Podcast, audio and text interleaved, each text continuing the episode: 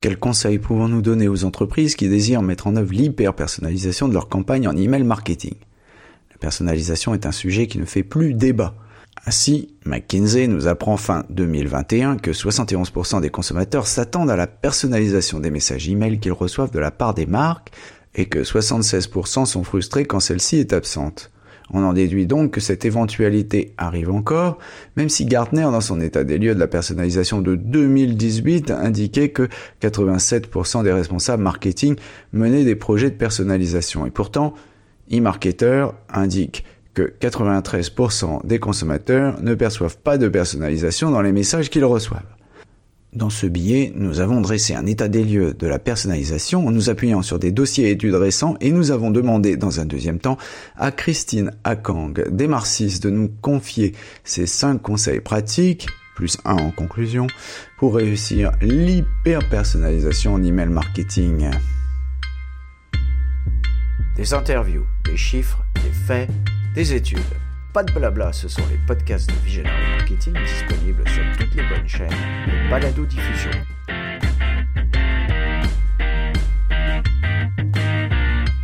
Bonjour, vous êtes bien sur les podcasts de Visionary Marketing. Le sujet du jour, conseils pratiques pour réussir son hyper-personnalisation en email marketing avec Christine Akang d'Emarcis. Cet article quatrième d'une série de 7 réalisés par Visionary Marketing pour le compte des Marcis dans un dossier intitulé Comment planter ou au contraire réussir son marketing digital est destiné à souligner les mauvaises et les bonnes pratiques du marketing numérique. Vous pouvez retrouver cette série sur visionktg.info slash mktgdigital en minuscule.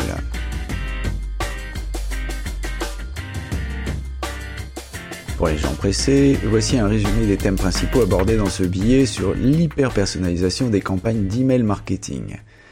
Nous avons commencé par faire un état des lieux de la personnalisation sur la base d'études récentes en comparant les chiffres avec d'autres études plus anciennes. Il est ressorti en résumé de ce travail que, premièrement, les analyses convergent pour souligner l'importance de la personnalisation et encore plus de l'hyper-personnalisation à base d'IA et de big data en email marketing précise quand même que l'hyperpersonnalisation inclut les données de contexte. Deuxièmement, les consommateurs réclament un haut niveau de personnalisation de la part des marques, ce qui se traduit en retour par de forts taux d'achat, de réachat et de recommandations. McKinsey 2021. Troisièmement, les marketeurs américains et britanniques sont unanimes pour dire qu'ils adoptent la personnalisation, voire l'hyper-personnalisation, principalement sur l'email marketing. Les budgets sont conséquents et touchent tous les secteurs. Quatrièmement, les consommateurs américains sont moins enthousiastes que les marketeurs et fustigent les marques dont ils ne perçoivent pas les efforts en matière d'hyperpersonnalisation des messages. Nous nous sommes ensuite penchés sur l'hyperpersonnalisation elle-même, c'est-à-dire, je répète, la personnalisation sur la donnée client plus la donnée de contexte pour remédier à la situation décrite précédemment et fournir aux consommateurs le niveau d'hyper-personnalisation qu'ils exigent des marques. Il convient de suivre les cinq conseils fournis par Christine Akang des plus un en conclusion. Premièrement, choisir son heure d'envoi en se basant sur la date et l'observation des comportements. 2.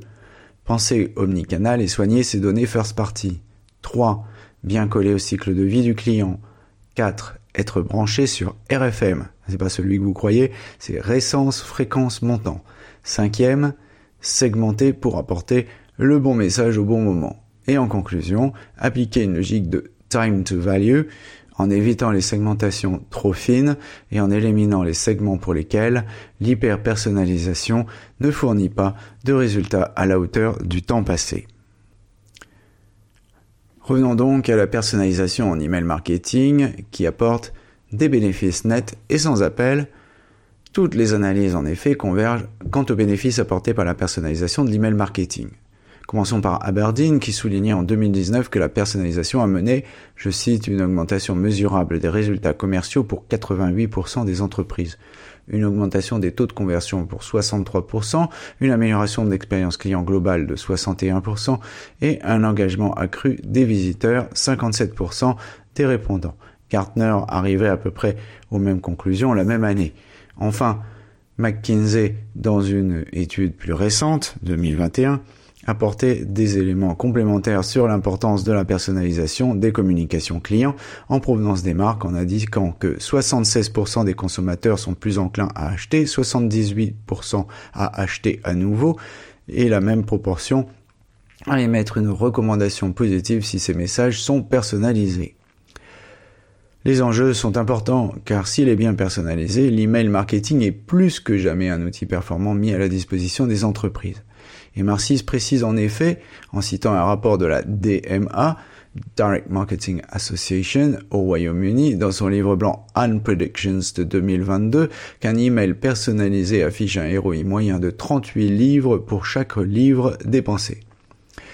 Fini donc les litanies sur la fin de l'email, il n'est plus question de cela aujourd'hui, mais car il y a un mais, il ne faut pas en déduire hâtivement que tout va pour le mieux au royaume de la personnalisation email et que le travail est déjà fini. La personnalisation en email marketing, ce canal constitue la voie royale de la personnalisation, comme indiqué dans un tableau d'une étude réalisée par Statista en 2021, est donc une non-question, mais qu'en est-il de l'état des lieux de son utilisation par les entreprises? Je me suis penché sur le rapport Statista de 2021 sur la personnalisation aux USA et au Royaume-Uni. Celui-ci m'a permis de mieux répondre à cette question. Au passage, on déplorera l'absence de données locales. Il convient donc de relativiser ces résultats en tenant compte de la maturité digitale de la France par rapport aux deux pays de référence. Première constatation, aux USA, tous les secteurs sont concernés, à tel point que nous n'avons pas jugé utile de reproduire ce tableau de chiffres.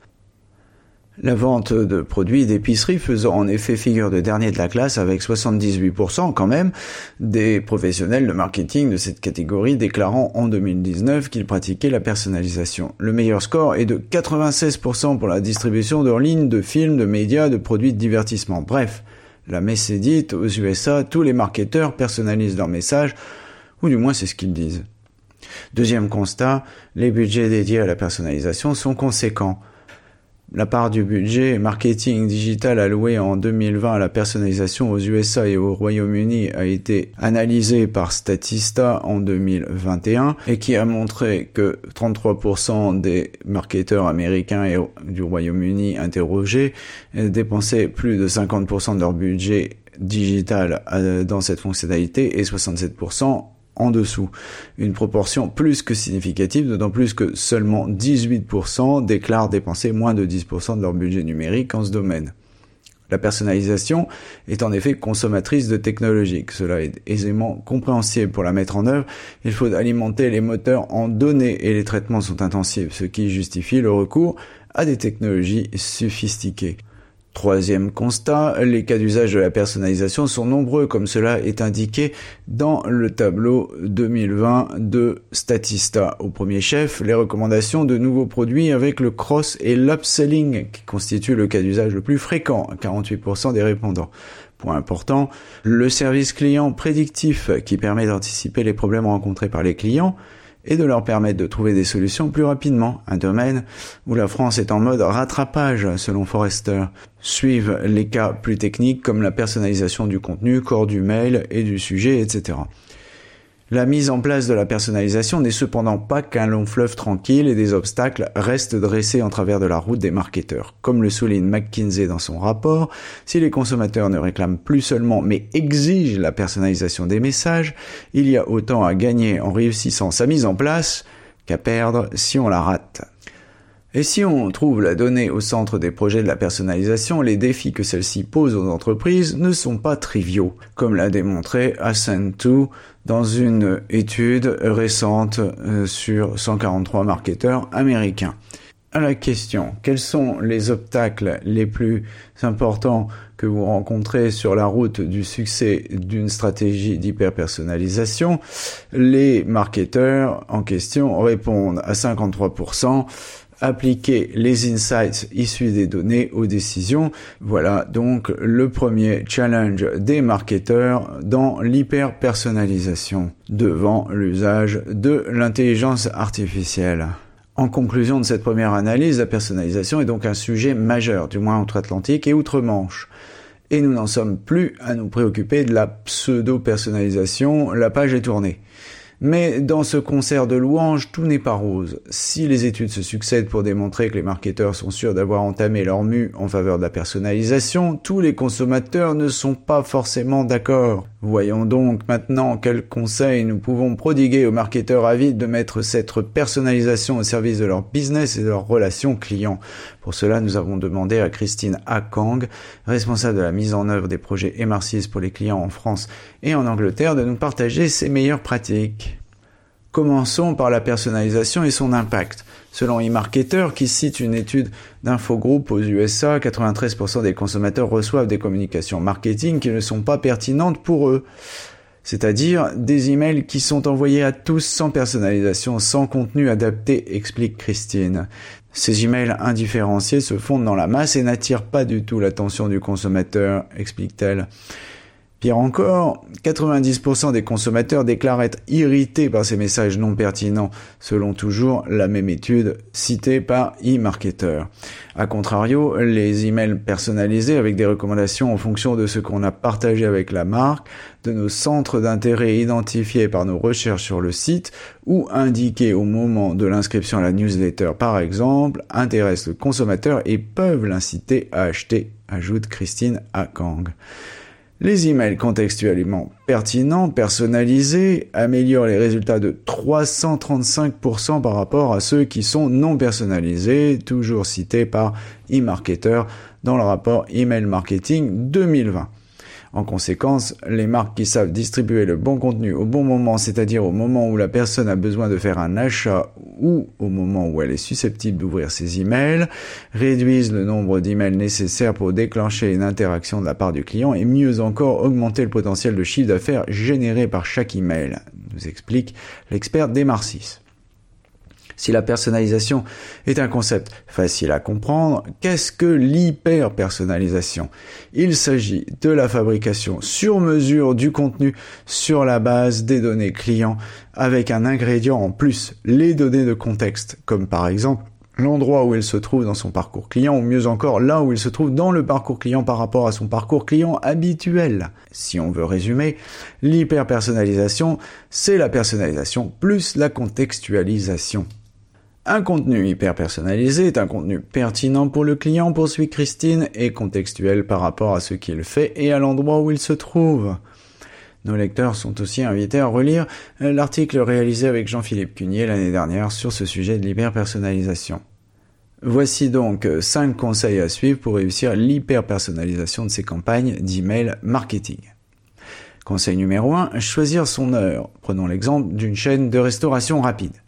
Celle-ci décide d'envoyer une remise flash pour le burger préféré d'une personne après avoir identifié ses habitudes de commande grâce aux données de vente ou en fonction de ses recherches sur le site, explique Christine. Pour cela, elle doit choisir la bonne heure pour l'envoi personnalisé. Pas à 8 heures du matin dans ce cas précis, mais à midi ou 15 minutes après que la personne aura réalisé une recherche sur site ou le soir, c'est-à-dire en fonction des heures de repas et surtout des statistiques qui montrent l'efficacité des campagnes en fonction des horaires.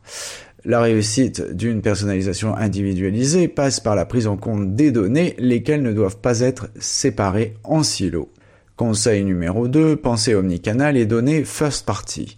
Si l'email reste le canal privilégié de la personnalisation, nous venons de le voir, la réussite passe néanmoins par la prise en compte du canal le plus susceptible d'intéresser le consommateur au moment opportun, explique Christine Akang. Si la personne a cherché sur son téléphone portable par exemple, on lui enverra un SMS ou une notification par l'application plutôt qu'une notification web qui ne sera visible que sur un ordinateur. Le marketing omnicanal est très important. Le parcours client va du web au mobile en passant par la visite en magasin. L'expérience doit être uniforme, nous dit Christine. Elle repose sur la réception du message sur le bon canal, que ce soit l'application, le navigateur ou en magasin, afin de comprendre de A à Z quelles ont été les interactions entre le client et la marque. Pour réussir sa stratégie omnicanal, il faut essentiellement soigner ses données first party, en d'autres termes, propres à la marque. Ces données ont été transmises par le consommateur lui-même au moment de l'inscription à la newsletter ou lors d'un achat. Elles sont celles que l'utilisateur a accepté de communiquer à la marque, nous explique-t-elle. Conseil numéro 3, bien coller au cycle de vie du client. Déclencher le premier acte d'achat n'est pas forcément ce qu'il y a de plus difficile, nous dit-elle. Elle détaille. Le plus ardu est d'une part d'amener les clients à devenir actifs, à régulièrement acheter auprès de la marque selon un modèle de fréquence et un modèle budgétaire défini, et d'autre part d'amener les clients qui n'interagissent plus avec la marque ou sont susceptibles de devenir inactifs à redevenir actifs. Il faut donc régler sa personnalisation pour cibler ces événements du cycle de vie du client afin de raviver à bon escient en se basant sur les informations statistiques avant-coureuses d'un changement de comportement, tout en maîtrisant la pression commerciale et en respectant le choix final du consommateur, cela va sans dire. Une excellente transition qui nous amène au quatrième conseil. Le quatrième conseil, branchez-vous sur RFM, récence fréquence montant. Les données issues des achats de la technologie permettent de définir les paramètres RFM permettant de déterminer à quel niveau de son cycle de vie se trouve un contact. Cela permet d'identifier le moment critique avant que le contact se désengage et devienne inactif par rapport à la marque et parte chez un concurrent. Envoyer la bonne communication à ce moment-là sera déterminant. Tout cela se base sur une segmentation solide. C'est elle qui permet d'envoyer ces messages intéressants et pertinents à chaque client. Conseil numéro 5, segmenter, segmenter, segmenter. Sur des marchés B2C où les clients se comptent en centaines de milliers, voire en millions, le marketeur ne peut s'adresser manuellement, nous dit Christine, à tous les individus. La personnalisation manuelle n'est pas reproductible à grande échelle. La technologie permet quant à elle de faire passer à une échelle supérieure les stratégies mises en place par les humains. Et c'est ainsi que la segmentation entre en jeu. Elle permet d'être plus performant et d'optimiser ses coûts. Je vous laisse maintenant en compagnie de Christine pour l'intégralité de cette interview que j'ai raccourcie volontairement dans cette introduction. Eh bien, je suis avec Christine Akang. Bonjour Christine, vous êtes Implementation Team Lead, c'est joli, hein. en gros, en, bon français, vous êtes responsable de la mise en œuvre des projets MR6 pour les clients en France et en Angleterre. Et nous allons parler de l'hyper-personnalisation en email marketing, sur lequel vous allez pouvoir nous donner plein, plein, plein de conseils pratiques. Et alors moi, j'ai une grosse frustration hein, sur euh, l'email marketing. J'ai gros espoir dans cette interview, c'est qu'on m'explique enfin véritablement euh, en quoi euh, cela consiste, au-delà de simplement, euh, il faut pas dire cher Yann ou chère Christine. Première question, déjà, j'aimerais savoir pourquoi les emails non personnalisés sont moins efficaces que les emails personnalisés. J'aime bien la façon dont vous amenez le sujet parce que vous donnez votre expérience personnelle et en fait c'est votre expérience en tant que consommateur. Et moi ce que je dis à chaque fois c'est qu'il faut penser que on peut réfléchir en tant que spécialiste mais aussi en tant que consommateur, puisque au final, nous, mhm. euh, vous, tout comme moi, euh, on fait partie également de ces consommateurs qui finalement sont ciblés par euh, les communications email des entreprises. Et en fait, mhm. quand on reçoit des emails indifférenciés, soyons francs, ceux-ci se fondent dans la masse de communication qu'on peut recevoir sachant que selon eMarketer, 93% des consommateurs reçoivent des communications marketing qui ne sont pas pertinentes pour eux. C'est-à-dire euh, des, des emails qui sont envoyés à tous euh, sans personnalisation, euh, oui, sans, sans, prénom, mais aussi sans contenu qui soit adapté. Donc c'est quelque chose qui n'attire pas du tout notre attention. A contrario, si on reçoit, donc si nous les consommateurs, on reçoit des emails personnalisés avec des recommandations en fonction de qu'on a partagé avec la marque, par exemple en fonction de nos centres d'intérêt, euh, puisqu'on a, on est, on a la possibilité de choisir des centres d'intérêt des fois sur le site web de la marque, ou en fonction des recherches qu'on a pu faire.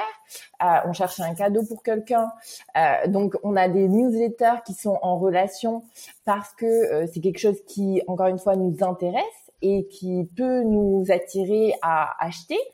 Alors là, forcément, on est plus susceptible de cliquer sur ces articles-là dans l'email et euh, généralement on est plus susceptible d'engager avec la marque euh, puisqu'on comprend que la marque au final peut répondre à nos besoins.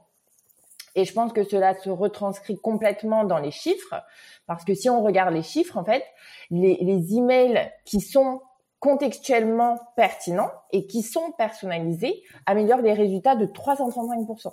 335% par rapport à ceux qui sont non personnalisés. Donc, en fait, lorsque les marques envoient le bon contenu, non seulement le bon contenu, mais aussi le fait au bon moment, c'est-à-dire euh, au moment où la personne bah, a besoin de faire cet achat ou, euh, euh, au moment où la personne est susceptible d'ouvrir ses emails, et eh ben non seulement elles réduisent le nombre d'emails qui sont nécessaires pour engager leurs clients, mais aussi elles augmentent le potentiel de revenus de chaque email. Et en fait, c'est pour ça que les emails personnalisés sont beaucoup plus efficaces que les emails qui sont non personnalisés. D'accord. Bon, ça y est, j'ai compris. Maintenant, si je personnalise, j'ai de meilleurs résultats, et si je ne personnalise pas, bah, mes résultats sont moins bons. Bon, jusque-là, c'est acquis. Mais j'ai toujours pas compris ce que c'était la personnalisation, euh, au-delà du prénom et du nom. Vous me parlez de personnalisation de contenu. Alors, qu'est-ce que ça veut dire exactement? Alors, la personnalisation, il y a plusieurs significations selon la personne à qui vous parlez. Euh, et en fait, chez Marcis, nous, quand on parle de personnalisation, c'est vraiment quelque chose qui est one-to-one. Euh, c'est quelque chose qui est pertinent pour le client euh, et euh, contextuel par rapport à ce qu'il fait et à l'endroit où il se trouve. Donc, typiquement, quand, quand je disais tout à l'heure, euh, par rapport au contenu, disons que euh, on est une chaîne de restauration rapide. Euh, le contenu, ça va être par exemple l'envoi d'une remise flash pour le burger préféré d'une personne. Le burger préféré, c'est selon ce que la personne a l'habitude de commander, euh, donc par rapport aux données de vente. Euh, et c'est aussi par rapport à ce que la personne vient, par exemple, de chercher sur votre site web et à, ajouter dans son panier. Mais par contre, étant donné que c'est pour un burger, si vous le faites à 8 heures du matin, c'est peut-être pas le meilleur timing. Bon, ça dépend des personnes, mais j'imagine que de façon générale, le moment est peut-être mal choisi. Donc, on va le faire à midi, euh, 15 minutes après que la personne ait fait la recherche ou euh, voilà, le soir. Mhm. Donc vraiment, pour réussir une personnalisation individualisée, il faut prendre en compte les données. C'est ça le plus important et il faut pas qu'elles soient séparées en silos. Euh, c'est aussi prendre en compte, voilà, quel est le canal le plus susceptible d'intéresser la personne. Donc, typiquement, si la personne a cherché sur son mobile, sur son téléphone portable, euh, on va envoyer soit un SMS, soit une notification par euh, par l'application. On va pas envoyer forcément euh, une notification web sur euh, qui, qui, est visible sur un desktop. Voilà, ça, ça dépend vraiment de ce que la personne a fait et c'est vraiment euh, prendre en compte les données et faire en sorte de mutualiser ces données pour qu'elles soient exploitables dans une euh, plateforme qui permet d'avoir une vue complète à 360 degrés et qui permet de créer des, des campagnes ciblées tout au long du parcours client. Alors dans, le cas que, que, vous citez, vous parlez de données, mais on parle de données essentiellement first party. Oui, ce sont des données qui sont bien sûr propres euh, à, à, la marque. Donc que ce soit des données que la personne a décidé de donner à, la marque via le site web, quand il s'est inscrit à la newsletter, quand il a fait un achat, etc., ou que ce soit les données voilà, qui, que, que l'utilisateur a accepté euh, de donner encore une fois à la marque euh, en visitant le site web, etc. Alors il y a une chose aussi qui est importante dans le dans la personnalisation de l'emailing, c'est de bien coller au cycle de vie du client. Oui, complètement. Euh, c'est vrai que il y a un cycle de vie qui qu'on qu'on a euh, en parcours client. Donc, on passe de lead à client actif. Donc, c'est-à-dire qu'on a fait euh, en fait un premier achat, un premier acheteur. Euh, et en fait, quand on devient premier acheteur, ça c'est une partie importante déjà que souvent on essaie d'atteindre, mais c'est pas forcément la partie la plus difficile. Je pense que la partie la plus difficile c'est la rétention client, c'est amener le client à devenir actif, c'est-à-dire à, à régulièrement acheter auprès de la marque à régulièrement engager avec la marque euh, selon un modèle de fréquence euh, et un modèle euh, budgétaire qui est défini. Et ensuite, euh, on veut aussi ramener les clients qui sont déficients, c'est-à-dire qui sont susceptibles de passer en inactif, à ne plus engager avec la marque, à redevenir actifs. Et pour ça, en fait, c'est important. Nous, on a un, un outil dans Emarsis qui permet de le voir clairement, de voir les catégorisations de clients et de voir dans quelle euh, catégorie un contact se trouve et de mettre en place les bonnes stratégies justement pour réengager ce client. Donc que ce soit une stratégie qu'on appelle de win back pour les clients déficients et pour qu'ils redeviennent actifs. Euh, et encore une fois, tout ça, ça, ça se base sur la segmentation, la personnalisation envoyer des choses qui sont intéressantes et pertinentes pour le client par rapport à cette personnalisation, puisque vous, travaillez à la fois en France et en, Grande-Bretagne, il se trouve que j'ai travaillé longtemps en Grande-Bretagne, et effectivement, c'est très courant, enfin, c'est surtout une américanisation, hein, mais enfin, c'est arrivé peut-être plus rapidement en Angleterre, euh, on appelle les gens par leur prénom. Et ça, ça ne choque pas, parce que ça se fait comme ça, c'est régulier. Dans, les communications commerciales, on appelle les gens par leur prénom. Par, contre, en France, c'est inhabituel. Alors, justement, euh, personnalisé sur le prénom, est-ce que c'est une bonne idée? Ben, Moi, quand je reçois un mail, c'est assez paradoxal, je reçois le mail en anglais, ça ne me choque pas. Quand je le reçois en français, ça me choque. Ah, c'est intéressant que... C'est intéressant que vous disiez ça, parce que c'est vrai que ben, moi j'ai vécu euh, aux États-Unis et je travaille, comme vous avez dit, bah, à la fois pour euh, la Grande-Bretagne et pour la France. Et en fait, j'ai l'impression que culturellement, peu à peu, en fait, les tendances anglophones ont tendance, enfin, viennent en, en mm. France. Euh, donc, c'est vrai que sur ce qui est relatif au prénom, euh, définitivement, c'est une mesure qui est bien établie aux États-Unis, en Angleterre et dans les pays anglophones. En France, ça tend à venir. Et je pense que moi, ça m'engage d'autant plus parce que j'ai l'impression vraiment que la, euh, que la marque me connaît et a envie aussi euh, de, de m'envoyer quelque chose qui est propre à moi. C'est pas quelque chose que je reçois en batch and blast. Euh, c'est vraiment quelque chose où je me sens interpellée directement. D'accord, bon, ça doit être un, un, signe que je vieillis. Euh, il faudra que je m'y fasse. juste, juste une question. Donc, est-ce que vous avez remarqué sur le terrain des, au fur et à mesure de vos euh, de vos missions, des, des, exemples ou des contre-exemples plutôt euh, que qu'il faudrait pas suivre, des choses qui sont faites par les clients et qu'il faut vraiment vraiment pas faire en termes de personnalisation. Bah, typiquement, c'est envoyer des choses qui ne correspondent pas à la personne. Euh, donc, imaginons, on est dans l'industrie euh, animalier. C'est important d'avoir euh, de savoir en fait quel type d'animal la, personne a, euh, hmm. d'envoyer des, des, recommandations par rapport aux produits qui sont pertinents pour euh, ces animaux-là, euh, sachant qu'il y a des règles business, des règles métiers bien définies selon euh, les, les, races auxquelles appartiennent les chiens, les chats, etc.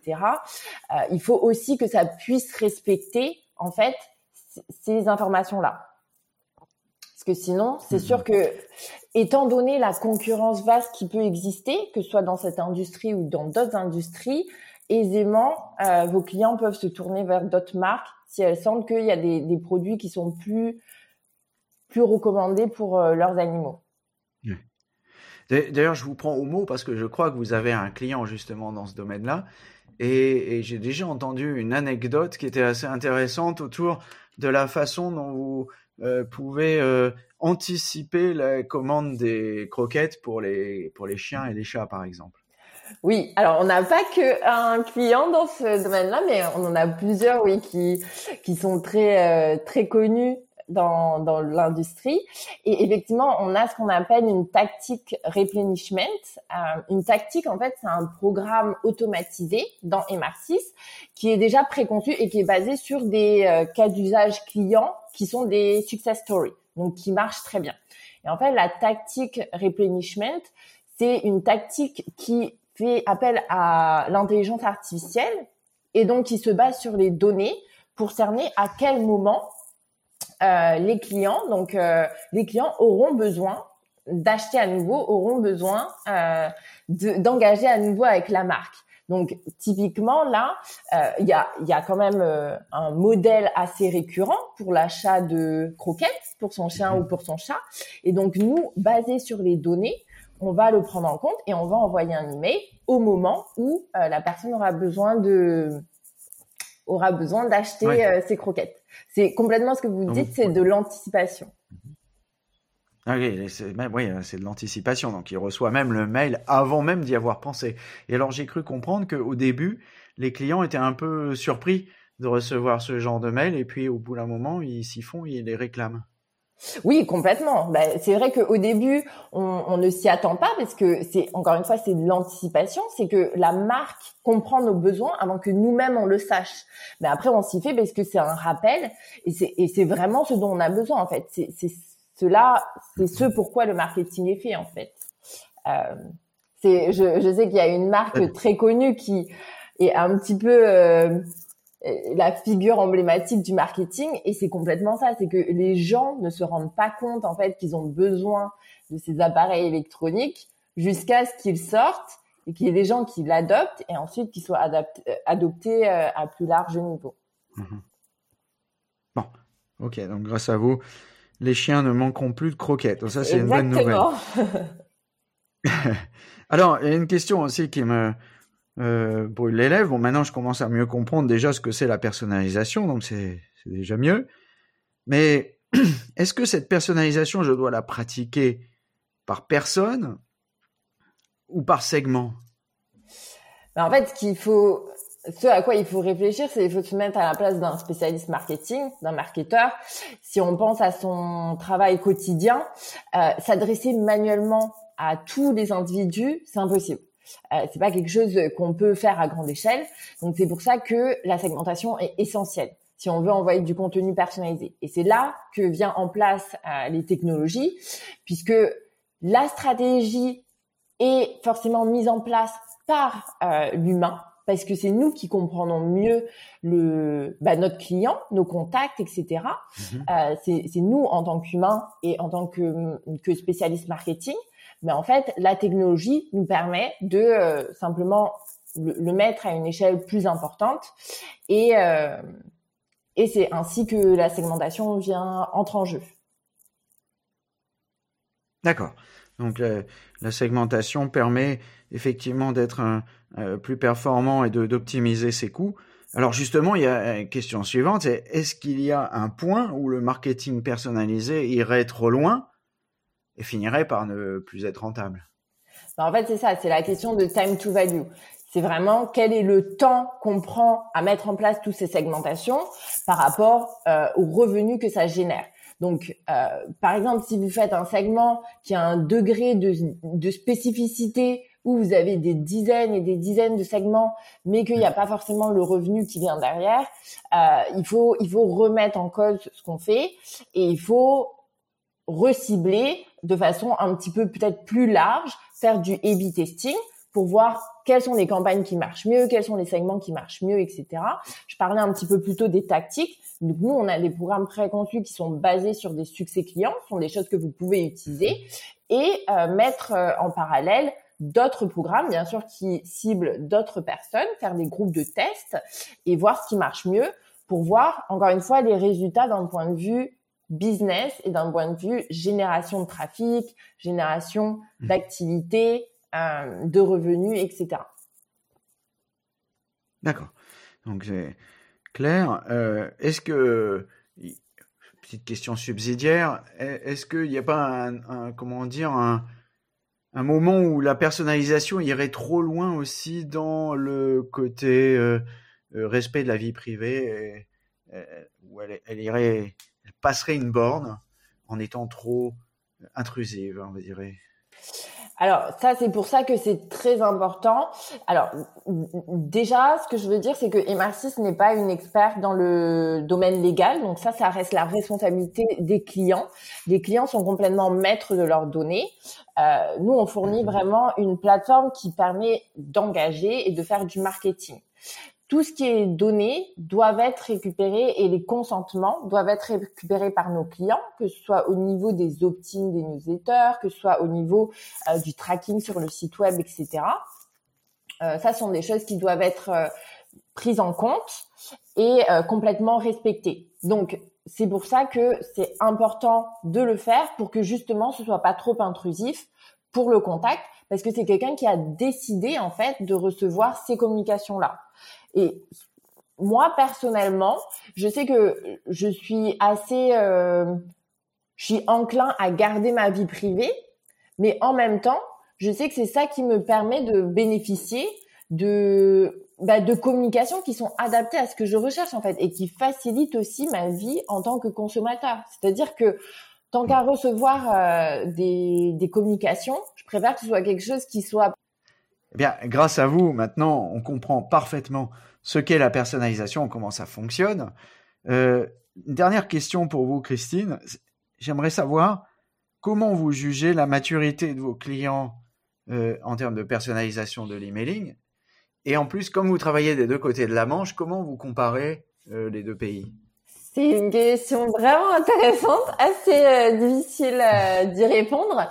Je pense que ce qui est intéressant, c'est que la maturité dépend pas forcément de la taille euh, de nos clients. Ça dépend pas non plus forcément de l'industrie. Ça dépend vraiment de de chaque entreprise. Euh, par exemple, on a des startups où on voit que je pense que ce sont des personnes qui ont l'habitude d'être connectées, qui voient euh, vraiment le futur du marketing et qui sont à l'international, et donc qui vont mettre en place de telles stratégies de personnalisation très poussées, etc., euh, pour leur, bah, leurs propres clients.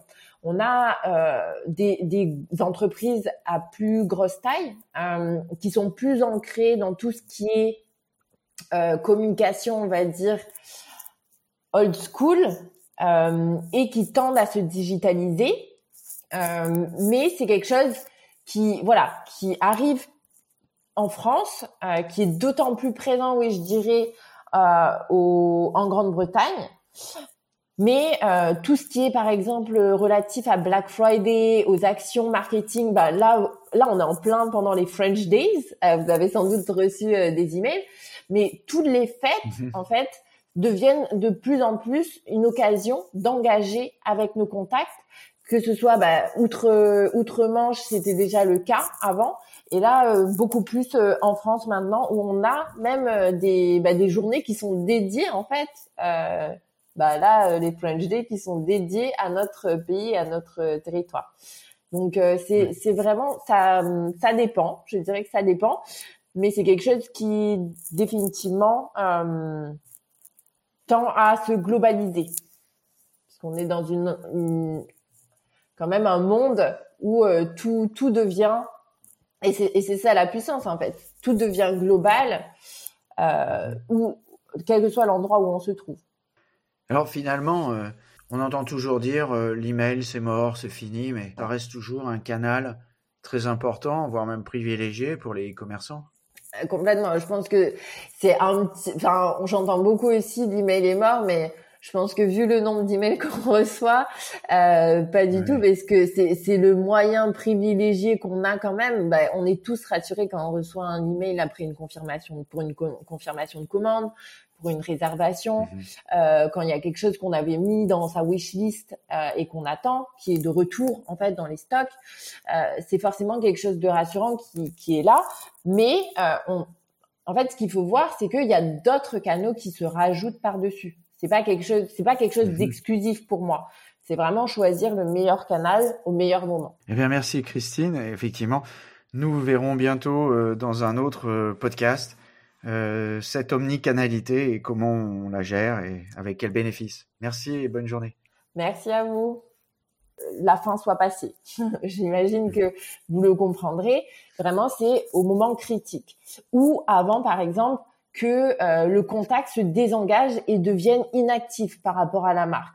C'est-à-dire qu'il est prêt à partir chez un concurrent. Donc ça, on peut le voir encore une fois en basant sur les données de vente et grâce euh, aux technologies qui peuvent définir des paramètres ERFM, euh, e donc récence, fréquence euh, monétaire, donc ils peuvent déterminer dans quelle catégorie de clients, à quel niveau de son cycle de vie un contact se trouve. Donc c'est vraiment pouvoir cerner ça et envoyer la bonne communication à ce moment-là. Et au-delà de ça, je pense que le marketing omnicanal euh, est très important. Donc c'est savoir, étant donné que maintenant on, a le web, le mobile, euh, la possibilité toujours bien sûr et heureusement d'aller en magasin, c'est que l'expérience soit uniforme pour le client et qu'elle repose sur euh, la réception du message sur le bon canal. Donc euh, sur l'application, sur le, navigateur sur votre euh, ordinateur ou en magasin, etc. Que vraiment on sente que on comprenne de A à Z bah, quelles ont été les interactions entre le client et la marque. Surtout, n'oubliez pas de mettre une bonne note à ce podcast si vous l'avez apprécié.